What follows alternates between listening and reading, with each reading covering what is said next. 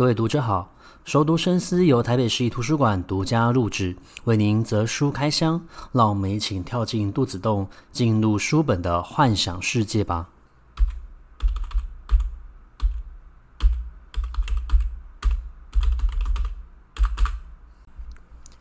各位读者好，欢迎回到熟读深思，这是我们第三集节目。那在第三集节目，我们延续上一集的内容，继续介绍日本文学作家铃木香布。那铃木香布，我们在上集介绍到的是他两本非常有名的作品《家守奇谈》以及《冬虫夏草》。那这两部作品因为是系列作，描述同一位主角棉贯住在古京都朋友高堂的老家所发生的故事。那里面的故事带出了京都的。呃，四季变化啊，以及就是日本人的万物有灵的一个信仰，像是河童、水獭，然后甚至包括了龙神、家鱼夫妇等等的一个传说。同时，每一篇的短篇作品都是以一种植物命名，并与这种植物或者说是蔬菜的一个特性来做结合。那今天的第二集作品呢，我们将要介绍他的另外两本创作。第一本呢，是在二零一九年所出版的《春宿之事》。第二本呢，是在二零零九年出版的《植物园的巢穴》，但我们介绍的顺序呢，不以时间，而是先从《春宿之事》这本书介绍起。那接下来我们就进入到今天的书籍内容的一个分享。那《春树之树》这本书的作品非常的有趣哦，它发生的主角呢是一个叫做佐田山杏的人。佐田山杏呢，他身体经常出现疼痛，可能还患有呃椎间盘突出、三十肩，然后呢。会感觉到这个的问题非常的多，而他还又是一个男性，但是他在化妆品公司里面工作，有些时候呢就会把化妆品直接涂在脸上去测试皮肤的一个反应。那因为身体的这一些疼痛，所以他就跟他的同堂的堂妹来讨教求救。那同堂的堂海堂妹呢叫做海幸子。那这两个人都有相同的一个毛病，都是身体到处都有疼痛，所以他后来呢就去了同一间针灸院，叫做甲缝，然后成为了甲缝针灸院的一个病人哦。那这个针灸院非常的特别，它是有一对兄妹来一起经营的。其中呢，这个妹妹龟子就是一个呃灵感非常强的人，她可以跟所谓的一个神灵神鬼来进行一个沟通，然后常常会透过她的第六感获知到非常重要的一个线索。那种种的一个故事，种种的一个线索呢，都显示出。不论是山幸也好，海幸子也好，他们的身体之所以会出现疼痛呢，都跟他们的老家有关系。但是他们已经很久没有回去那个遥远的故乡了。那为了要解决身体的疼痛，了解这到底是不是一个诅咒，所以呢，他们就只好回去这个非常远的家乡，而且龟子还会一路的陪随他们回去。那。为什么会说这个作品有趣呢？是因为本身山幸跟海幸子两个人的命名就是从日本的神话里面出来的，他们都是源自于日本神话的天神。那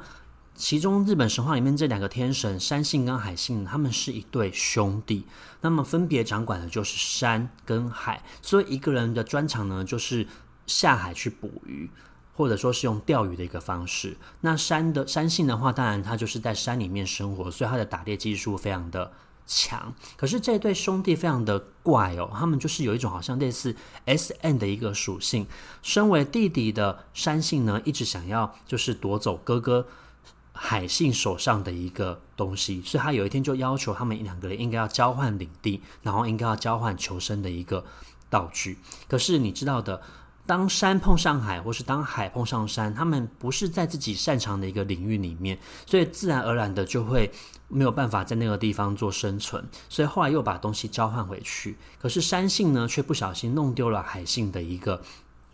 钩子。那这个钩子钩子对他来说非常的重要，所以两个兄弟呢就大吵一架。后来呢，山幸就去到了。海底面的一个王宫，然后他也获，他就找寻到了这一个钩子的一个存在，但他并没有把它立刻还给了他的一个哥哥，反而不停的欺负他的哥哥，最后还导致这个哥哥必须要跟他的弟弟呢，就是求饶，然后希望他不要再欺负他了。那呃，你在阅如果说大家有阅读过日本的一个神话，像是古世纪或是日本书籍，其实你会发现日本的神它是具有非常强烈的一个人性在里面，他们会互相斗争，然后甚至会躲起来，甚至会有互相就是相害或者说是陷害的一个行为发生。那我觉得这个是区域的不同，民族的一个不同所衍生出来的神话故事，也会因此而产生像这样子的一个差异。那说回到《春树之事》这本小说里面，在这个小说呢，他就开始慢慢的揭开山信跟海信他们命名，其实都是由他的祖父来做决定的。而他的祖父之所以会这样子的一个命名呢，其实又是因为他年轻的时候呢，发生到了一些发生了一些事情，他非常的希望呢，呃，后续会出现像神话里面山信跟海信这样子的一个人，兄弟协心合力，然后一起解决家族的一个。困境哦，那追溯到最后的一个源头，才发现到，其实所谓的这个佐田家呢，他们过去并不是生活在这一块土地上，而是生活在土地外面有一座岛。那这座岛其实是一个火山岛，它经常都会有火山的一个喷发，而他们是那座岛上面的唯一的一个神社的一个神官，然后负责跟所谓的神明来进行沟通。但是有一天呢，因为火山爆发的关系，所以把这个神社完全都淹没了，最后只剩下一个鸟居头露出来而已。而佐田家呢，离开了那座岛之后呢，来到了另外新的地方居住，他们就住进了一个武士家。那这个武士家呢，后来又发生了所谓的一个武士切腹的一个事件，所以有非常多的人死在里面。那武士在死之前呢，就把这个家交给了佐田家来负责照顾。所以佐田家就住进去里面，然后开始发生一连串的事情，最后才会有所谓山信跟海信这样子的一个命名。而在这个神话里面，其实这个神话不是只有两兄弟而已，其实在他们里面还有一个人是所谓的宙信，宇宙的宙，所以有山有海也有宇宙。而这个宇宙的宙信呢，其实后来也真的有这个家族里面也真的有这个小孩。那这个家族里面的这个小孩呢，其实就是一直在这当地里面。跟他们租借房子老家的这一个家庭，那这个家庭呢，因为当年听了这个祖父所讲的故事，非常的仰慕，所以他就把这个小孩取名叫做所谓的一个宙信。所以后来故事发展的最后，就是山信跟海信还有宙信要一起去解决这个家族所发生的一个难题，去解决他们身体疼痛为何会出现。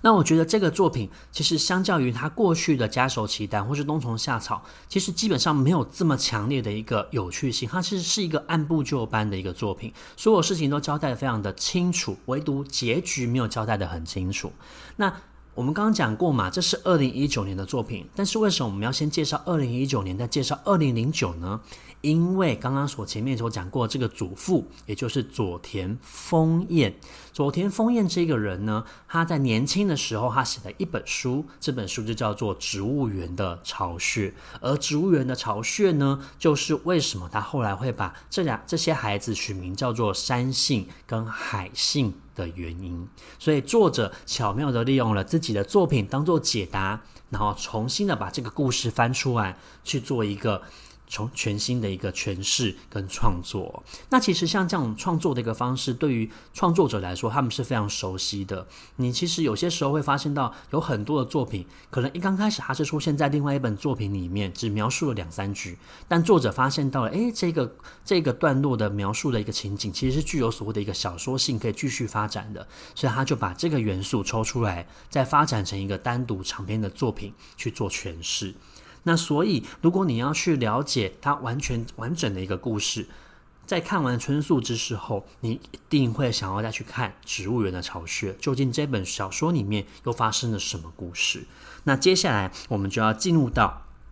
介绍这一个《植物园的巢穴》，最后我们再回到《春树之事》，来告诉大家《春树之事》主要所想表达的一个重点是什么。那《植物园的巢穴》这本小说非常的有趣，可是它的难读性呢，我觉得是蛮高的，因为从小说进入到前中后期之后，你就会发现到它常常会在一个真实跟虚幻之间做交错。那为什么会这样子的交错呢？是因为在当时候，其实这一个主角佐田丰彦，他就已经是陷入一个昏迷的状态了，所以他所看见、所经历过这一切，其实都是发生在梦境里面。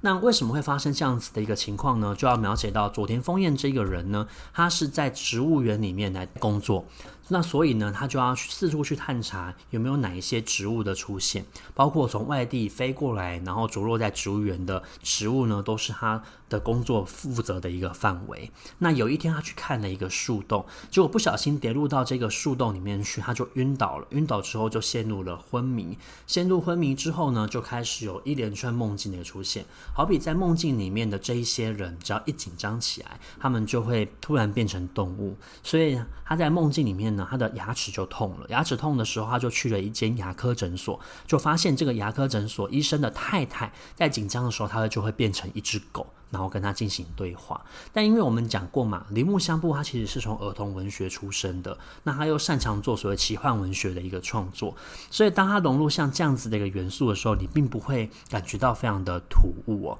那这部小说为什么会说它很难读呢？是因为在前期你有点搞不太懂。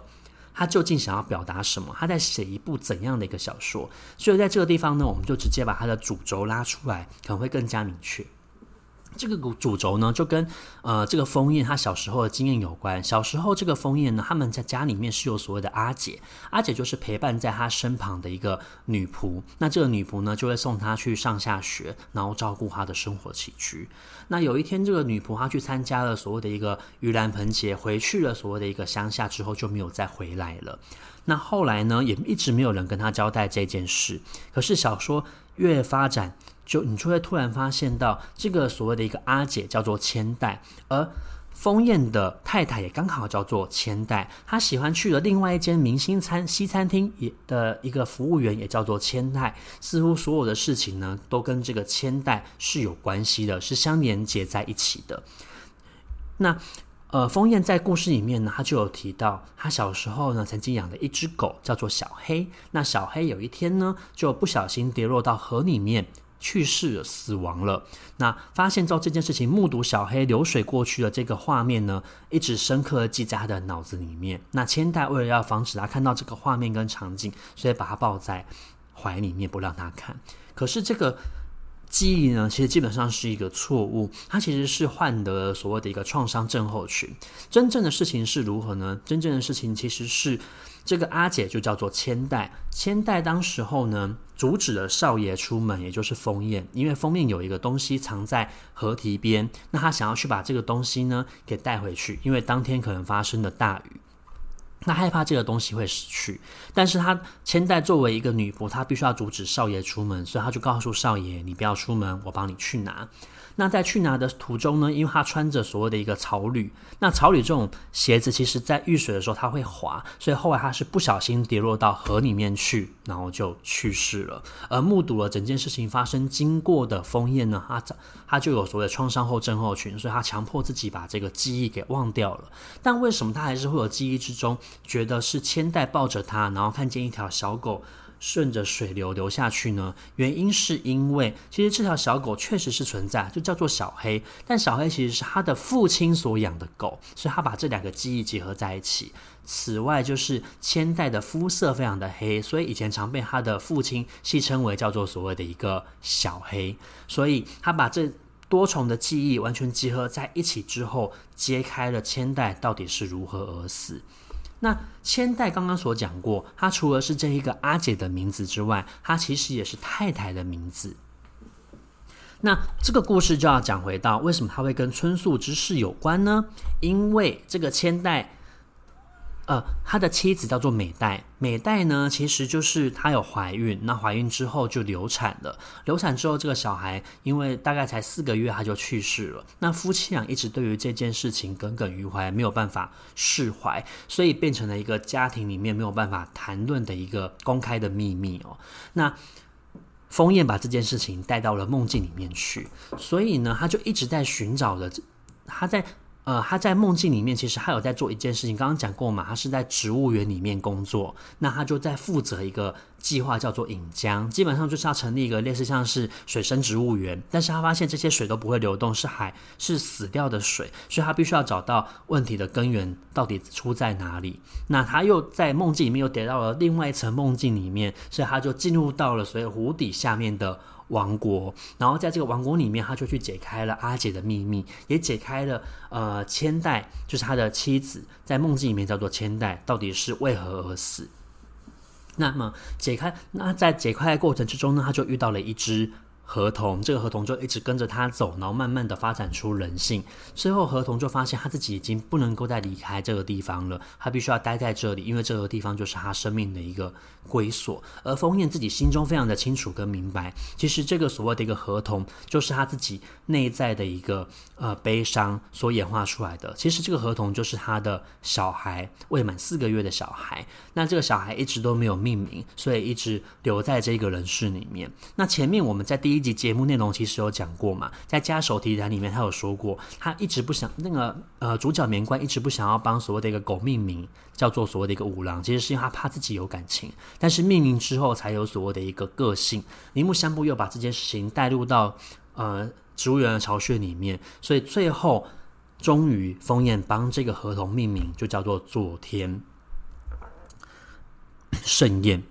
然后终于给他名字之后，这个合同才有办法真正的离开这个人世，离开他的父母，重新去轮回跟投胎。那在这个小说里面，他运用了其实非常多的一个隐喻在，包括像是他在梦境里面在负责做这个引江的计划，这个引江的水是死的，而没有办法流动。但是他解决了这些事情之后呢，终于水可以进入到一个循环流动的一个状态。其实象征的就是他心里面的结解开了，所以所有的事情都可以正常的运作了。那另外就是他在这个梦境里面呢，他就一直产生牙痛嘛。那他就发现到，除了牙痛有蛀牙之外，他竟然还有乳牙没有拔掉。这个乳牙象征的就是他儿时发生的这一些事情，必须一直根植在他的心里面。他们一直没有真正的去面对这一个悲伤的回忆，所以他必须要去面对，必须要去解答自己到底为何这个阿姐千代是如何而死的一个真相，让自己可以真正从这样子一个悲伤的记忆解脱出来。那另外，在这个故事里面，他会一直闻到一些特定植物的一个香气，像是所谓的一个白木兰，其实都跟他的太太，也就是真名叫做美代的人有关。那为何会说这个故事会跟所谓的春树之事有关？是因为在呃，春树之事里面有讲到，原本呢，山信跟海信他们所遇到的这一些问题，其实是不会造成他们身体的一个疼痛的。那这些问题其实很早以前就可以解决，就是在佐田枫叶的这个时候，他其实就可以解决这一些问题了。但在当时候，他除了要一边解开阿姐的问题，他也必须要去解开千代的一个问题，还有他小孩死的一个问题。他其实是已经分身乏术了，所以他在这个小说里面他就回答了一句话。他说：“不管在哪个时代，人们的住家都并非是建筑在稳固不动的地盘上，遇到地震就会崩塌。就算没崩塌，也已遭受破坏。更别说生活在其间的人也是一样。没有东西是不变的，人人总是好不容易才能勉强维持住人的外貌。所以，他利用了这段话去告诉了他自己的一个心魔，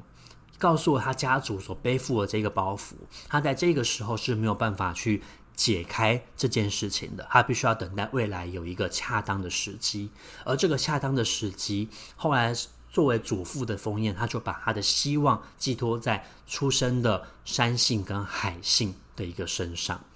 所以。追回到春树之事，他们最后必须要去解决身体的疼痛的原因，就是因为这一条所谓的一个引江。这个所谓的引江，其实就是在当地有一条河流，这个河流因为经过所谓都市开发的关系，变成了所谓的个地下流，它没有办法正常的流出去。那同时，我们刚刚所前面所讲过嘛，佐田家他们过去在这个火山岛上面，他们其实是神社的神官，负责与神明去进行沟通的。可是他们后来放弃了这一个任务，但你放弃了这个任务，不见得这。这个任务就放弃了你，所以其实，在佐田的老家里面，又有一个所谓的道和的祠堂。这个道和神就是过去专门在服侍这一个火山上面的一个网挂神社的一个神使。那这个神使跟着他们到了新的地方居住，所以出现了一个小的祠堂。但是又因为这一家人的搬离开之后，这个祠堂的道和神的力量慢慢的减弱，他也快要忘记自己到底是为何在这个地方，快要变成一个。野狐，那其实整个春树之诗，他所想要讲的，就是所谓的一个环境开发，人与环境之间应该要如何做一个平衡，包括这样子的一个历史包袱，你要如何去做一个解决。那有了这样子的一个故事，所以他才会追溯到回去所谓的一个植物园的一个巢穴。那所以这两个故事其实基本上来说，它是可以放在一起看的。我个人推荐的顺序是先看春宿之事，再看植物园的巢穴。因为像这样子的一个观看，你就会发现有很多的一个故事，他们是互相呼应，然后你就会知道，原来这个地方所出现的事情，就是春宿之事的一个。解答，所以我们在今天的节目才会把这两本小说放在一起。那我呃今天的介绍大概就到这个地方，大概也可以明白说这两本小说其实是非常不太好读的，所以才会把它放在第二集，然后花更多的一个时间跟篇幅去跟大家做一个比较详细的一个说明。那我们今天节目到这个地方，我们下集再见，拜拜。